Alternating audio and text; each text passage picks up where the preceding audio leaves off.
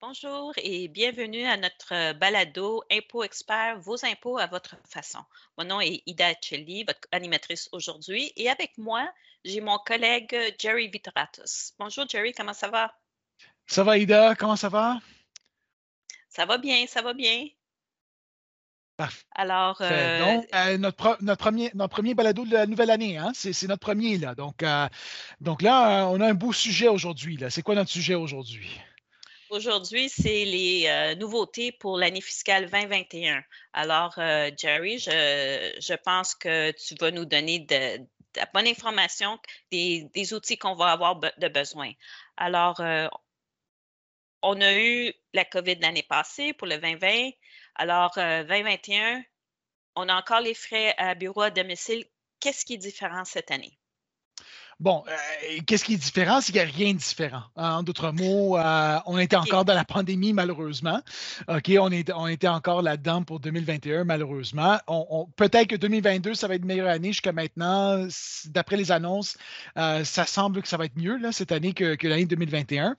mais en termes de la déclaration de revenus, on voit cette année une extension de la nouvelle méthode qui a été introduite en 2020 pour les frais de bureau à domicile qu'on appelait la méthode à taux fixe temporaire. Donc, autant du côté fédéral que du côté euh, du Québec, on peut réclamer une déduction de 2 dollars par jour pour chaque jour de travail qu'on était obligé de travailler de chez nous. OK? Donc, euh, le critère de base, c'est qu'il euh, fallait être obligé à travailler de la maison pour quatre semaines de suite au moins euh, qui pourrait être capable de réclamer cette nouvelle méthode qu'on appelle la méthode à taux fixe euh, temporaire. Donc, encore une fois, c'est 2 dollars par jour de travail. Donc, c'est là le, point qu'il faut vraiment euh, préciser, c'est que c'est par jour de travail qu'on peut réclamer. Donc, le gouvernement a fait une extension de cette méthode pour 2021 et aussi pour 2022. Donc, l'année prochaine, pourra, on pourra se prévaloir de cette méthode. Donc, euh, encore une fois, obligé de travailler de chez nous euh, pour quatre semaines de suite. Et du moment qu'on rencontre ce quatre semaines de suite, on réclame 2 dollars par jour pour les quatre semaines et tous les autres jours qu'on a été obligé.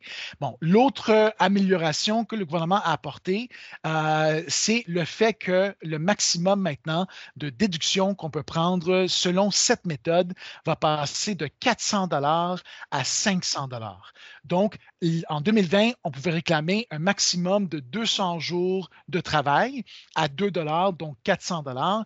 Cette année, pour 2021, on peut réclamer jusqu'à 250 jours euh, de travail à 2 dollars, donc le maximum va aller à 500 dollars cette année.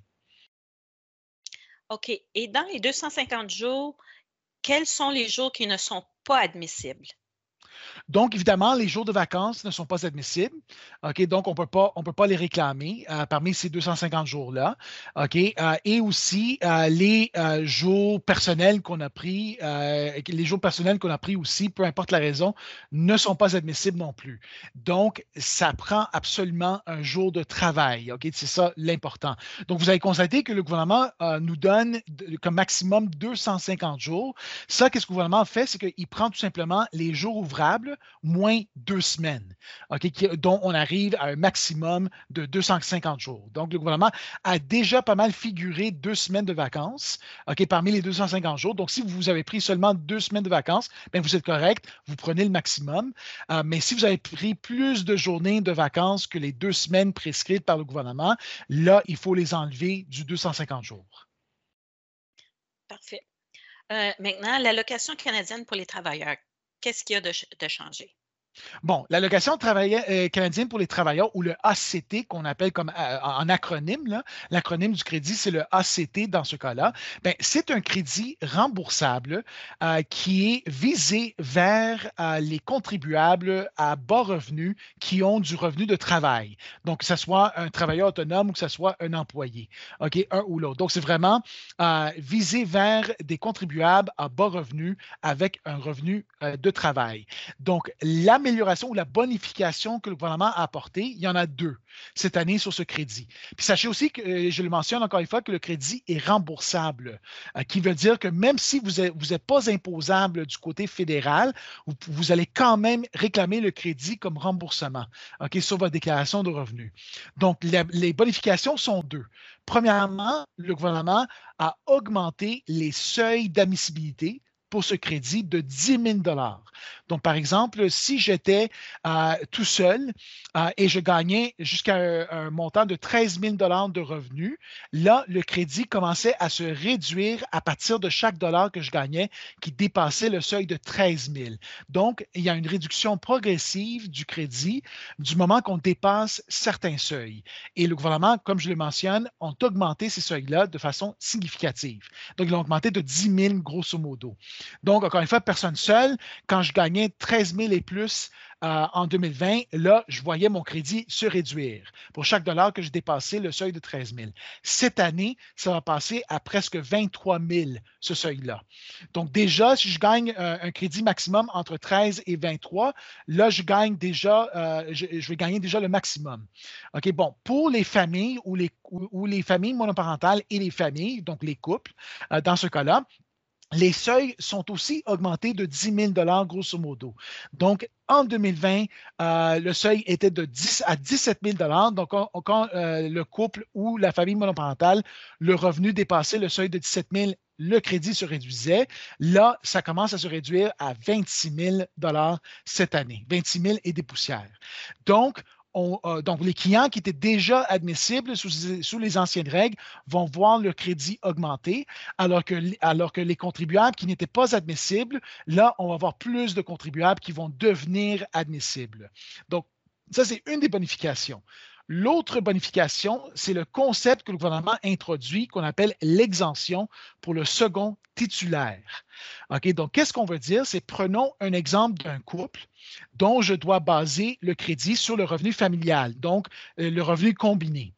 Là, l'exemption pour le second titulaire euh, donne l'option, dans ce cas-là, donne l'option d'exclure jusqu'à 14 000 de revenus pour les fins du calcul de ce crédit pour le conjoint avec le moindre revenu. Donc, pour ces seuils-là, là, on va tomber, il va, y avoir plus de couples qui vont tomber en dessous de ces seuils que j'ai mentionnés auparavant d'admissibilité à cause du fait que maintenant, on peut exclure jusqu'à 14 000 de revenus pour le conjoint avec le moindre revenu pour les fins de ce calcul. Très bien. Maintenant, qu'arrive-t-il qu'arrive-t-il avec le remboursement des prestations de la COVID? Bon, euh, donc pour les remboursements, qu'est-ce qui arrive? Euh, et puis ça, c'est arrivé très souvent en 2020, particulièrement euh, pour les contribuables qui recevaient, la PCU dans ce cas-là, particulièrement parce que les règles de la PCU, là, prestation canadienne, donc pour la PCU, c'était vraiment, c'était pas clair, en d'autres mots, pour ces contribuables-là. Il y avait beaucoup de contribuables qui ont été surpayés. Donc, le gouvernement est revenu un an après pour certains de ces clients-là pour leur demander un remboursement du montant qui a été surpayé euh, pour ces contribuables. Bon, qu'est-ce qui arrivait dans ces cas-là? C'est que beaucoup de ces contribuables-là remboursaient euh, le surpayé l'année suivante, donc en 2021, euh, dans cet exemple. Malheureusement, d'après la loi de l'impôt sur le revenu, le montant qu'on rembourse il faut le reconnaître l'année qu'on a effectué le remboursement, qui veut dire que j'avais le revenu à déclarer en 2020, mais, je reconnais seulement le remboursement que j'ai fait en 2021. Donc, je ne pouvais pas matcher le, remboursement avec le revenu pour annuler le revenu sur ma déclaration de revenus. Donc, le gouvernement, qu'est-ce qu'ils ont fait pour alléger cette inéquité, puis vraiment, ce n'est pas équitable euh, dans ce cas-là, c'est de, de donner le choix aux contribuables de reconnaître le remboursement dans l'année où la prestation a été reçue au lieu de l'année que le client a remboursé cette prestation. Donc, on pourrait maintenant matcher le remboursement avec le revenu et annuler le revenu sur la déclaration de revenus. D'accord. Et maintenant, qu'arrive-t-il avec la bonification du crédit pour les fournitures scolaires? Bon, donc euh, là, on parle d'un crédit existant que le gouvernement a fait des bonifications. Donc là, on parle du, crédit d'impôt pour fourniture scolaire d'éducateurs admissibles. Bon, honnêtement, là, j'aurais pensé, on, on, on, voit, c'est beaucoup, là. On, on, voit déjà, avec, on l'a vu avec l'ACT, que le gouvernement introduit des beaux termes qui, dont on peut mettre des acronymes. Il me semblait que le département de marketing de l'ARC aurait pu faire ça avec ce crédit-là. Mais bon, euh, on, peut pas, on, doit, on doit travailler avec. Euh, donc, le crédit d'impôt pour les fournitures scolaires d'éducateurs admissibles, OK, je l'ai fait. Euh, c'est quoi? C'est un crédit remboursable, encore une fois. Donc, donc, quand on dit remboursable, on va dire même si on n'est pas imposable, on se rembourse ce crédit-là quand même. OK? C'est le fait que euh, euh, si, vous avez, si vous êtes un éducateur, ce que le gouvernement appelle un éducateur admissible, donc un travailleur dans une école, OK, qui était obligé de payer ou de rembourser euh, ou de, payer des fournitures de sa poche ou de, ou de vos poches qui sont utilisées dans un milieu scolaire, ben, vous pouvez réclamer un crédit remboursable sur ces frais. Donc, les frais, on pouvait réclamer des fournitures jusqu'à un maximum de 1000 dollars et le crédit d'impôt, c'était 15% des frais admissibles. Donc, le maximum du crédit que je pouvais, euh, qu'on pouvait réclamer, c'était 150 dollars sur des fournitures de 1000 dollars. Puis n'oubliez pas que le 1000, ce n'est pas un montant forfaitaire, c'est un maximum. Donc, si vous avez dépensé moins de 1000, c'est le montant que vous avez réellement dépensé que vous réclamez euh, pour les fins de ce crédit. Bon, première bonification, le gouvernement augmente le taux du crédit de 15% à 25% donc, mon maximum, si j'arrive au maximum de 1000 dollars de fourniture, mon maximum va passer de 150 à 250 dollars. OK? Donc ça c'est la, première bonification.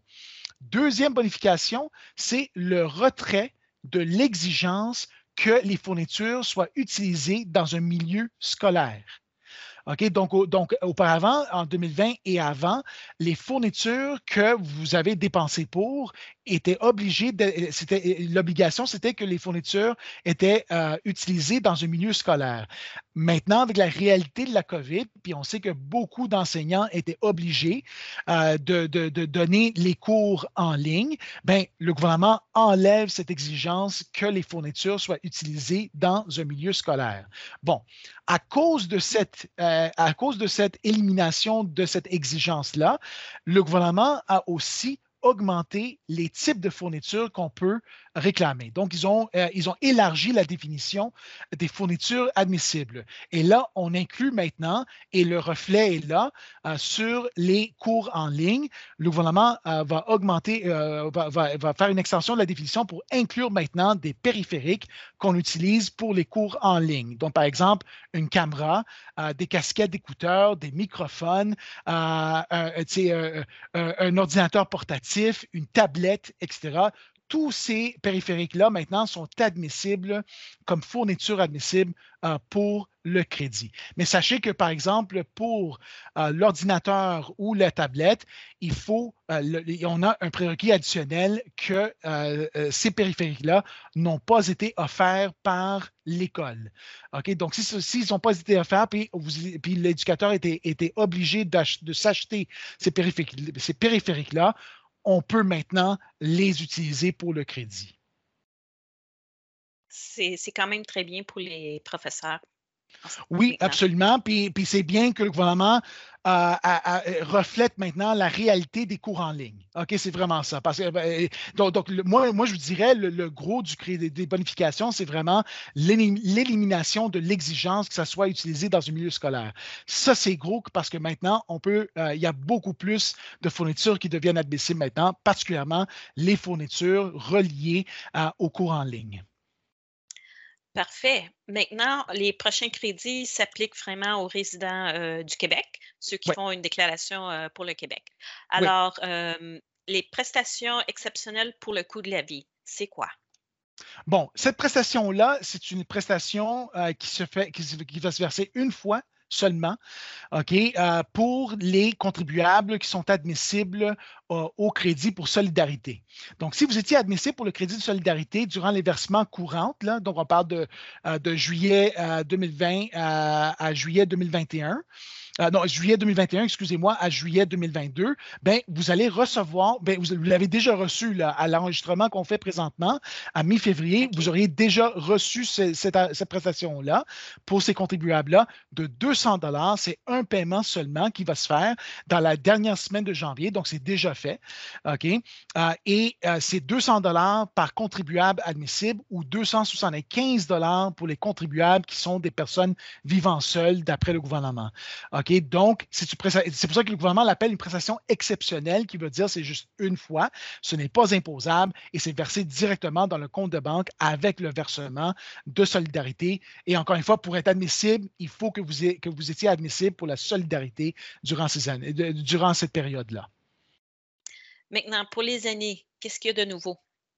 Bon, euh, on a eu maintenant une bonification d'un crédit existant, OK, qui est le crédit d'impôt pour le soutien aux aînés. Donc, ça, c'est un crédit remboursable, encore une fois, et je répète, remboursable veut dire, même si vous n'êtes pas imposable, vous allez quand même vous faire rembourser ce crédit. Qu'est-ce que le gouvernement a apporté? Ces deux bonifications?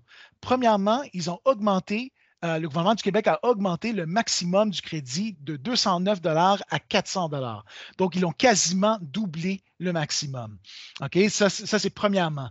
Deuxièmement, ils ont aussi augmenté les seuils d'admissibilité. Euh, donc, ce crédit-là est réduit progressivement d'après le revenu, comme on l'avait vu avec l'ACT au fédéral. Donc, le plus de revenus que vous gagnez, le moins de crédit que vous allez réclamer après un certain seuil. Euh, et évidemment, éventuellement, le crédit sera éliminé. Donc, le, plafond, le seuil de plafond de ce crédit-là, donc les revenus euh, qu'on peut gagner jusqu'à temps, temps, que le crédit soit éliminé. Ça va, être 30, ça va passer à 31 575 pour les aînés vivant seuls et 54 340 pour les aînés en couple, dont les deux ont 70 ans et plus. OK? Donc, euh, donc auparavant, ces deux seuils-là, par exemple, le premier seuil que j'ai mentionné, c'était en dessous de 30 000 et le deuxième seuil, c'était aux alentours de 50 000. Euh, donc là, maintenant, on va avoir plus de contribuables qui vont être admissibles au crédit et ceux qui étaient déjà admissibles sous les anciens seuils vont voir le crédit augmenter de façon significative. Hum, très bien. Maintenant, on va, on va parler des familles. Qu'est-ce qu'il y a de nouveau pour quelqu'un qui veut avoir des enfants et pour les enfants en garderie? Bon, donc oui, le thème maintenant, ça va être les enfants pour la prochaine partie. Puis, le gouvernement vraiment, puis on va voir maintenant que le gouvernement a vraiment mis l'emphase là-dessus. OK, donc premièrement, crédit d'impôt pour le traitement d'infertilité. OK, donc euh, ce crédit-là, bon, c'est un crédit existant remboursable qu'on avait déjà. Le gouvernement l'a bonifié de, de façon significative cette année. Et la bonification arrive à cause du fait que le gouvernement a réintroduit le programme de procréation médicalement assistée ou le PMA, qui veut dire que pour les couples qui sont admissibles, qui essayent euh, de, d'avoir un enfant euh, et qui ont des difficultés à avoir un enfant, ben, dorénavant, à partir du mois de novembre, avec la réintroduction de ce programme-là, parce que c'est un ancien programme qui était là depuis, euh, je pense qu'il y avait six ou sept ans, là, ou huit ans même que le programme existait, le gouvernement maintenant rembourse les frais de ces traitements et de de ces médicaments pour euh, l'aide au traitement de l'infertilité. OK, donc c'est quand même euh, un beau programme euh, pour ces couples-là qui essayent d'avoir un enfant. OK, parce qu'on sait que ces traitements-là sont très dispendieux, sont mm. toujours dans les milliers de dollars, même dans les dizaines de milliers de dollars quelquefois. OK, ces traitements-là. Et là, et là, beaucoup de contribuables vont être maintenant admissibles au, au programme gratuit qu'on pourrait dire, là, au programme gratuit du programme. Donc, vous pouvez vous faire rembourser à ces traitements-là directement avec le gouvernement du Québec. Bon, euh, pour les contribuables, là, qu'est-ce qui arrive pour les contribuables qui ne sont pas admissibles à ce, euh, programme-là gratuit? Bien, on a le, on peut, euh, on peut retomber sur le crédit remboursable. Et à cause de la réintroduction du programme gratuit, le gouvernement a apporté des bonifications au crédit existant. Donc, première bonification, on n'a aucune limite sur les cycles admissibles. Donc, auparavant, on pouvait seulement réclamer jusqu'à deux à trois cycles, dépendamment euh, de l'âge euh, de la femme. Donc, dans ce cas, maintenant, la bonification, c'est qu'on n'a aucune limite maintenant pour la réclamation de ce crédit. Donc, on pourrait réclamer autant de cycles qu'on veut, peu importe l'âge euh, du candidat, de la candidate. OK? Ça, c'est premièrement. Deuxièmement, on a eu aussi une bonification du crédit, dont euh, on peut réclamer jusqu'à 20 000 de ce crédit-là. De, 20, 000 de frais admissibles. Donc, ça, c'est votre, le maximum. Et on peut se faire rembourser jusqu'à 80 de, des frais admissibles qui vont aller jusqu'à un maximum de 20 000, évidemment, basé sur le revenu familial. Euh, donc, ce taux-là euh, se réduit progressivement jusqu'à un taux plancher de 20% OK? Mais sachez que, dépendamment du revenu, si vous avez, si vous avez euh, si on est des contribuables à bas revenu, on peut se voir rembourser jusqu'à 80% euh, de ces frais-là euh, si on n'était pas admissible au programme gratuit du, gouvernement. Donc, quand même, des améliorations assez importantes à ce crédit-là. Bon, ça, c'en est un. L'autre, c'était le crédit d'impôt pour les frais de garde d'enfants, qui est un autre crédit remboursable, encore une fois. Donc, la bonification dans ce cas-là, c'est pour les contribuables euh, qui ont reçu des prestations des programmes reliés à la COVID. Donc, PCU, PCRE, etc., assurance emploi, etc., etc., etc. Donc, si Exemple, vous n'étiez pas capable de revenir dans le marché du travail ou de revenir à votre emploi à cause de la COVID et pour toute l'année, vous avez seulement reçu ces prestations-là. Là, dorénavant, pour, de, façon temporaire, le gouvernement pour 2021, et, il me semble que c'est pour 2022 aussi, vont euh, vous considérer comme admissible pour les crédits d'impôt pour frais de garde d'enfants. Alors qu'auparavant, c'était seulement le fédéral qui reconnaissait euh, ce fait-là. Là, du côté du Québec, on le reconnaît aussi. Et si la seule source de revenus que vous avez eue, c'était ces prestations-là, vous êtes maintenant admissible euh, pour les frais de garde d'enfants si vous, si vous en avez eu des frais de garde durant l'année. Hum, très bien. Ça, ça donne quand même un bon survol pour les changements pour 2021. Maintenant, quelles sont les dates importantes à retenir pour euh, cette année? Bon, premièrement, c'est le 30 avril, euh, comme à l'habitude. OK, donc, pour le 30 avril, c'est votre date butoir pour envoyer votre déclaration de revenus.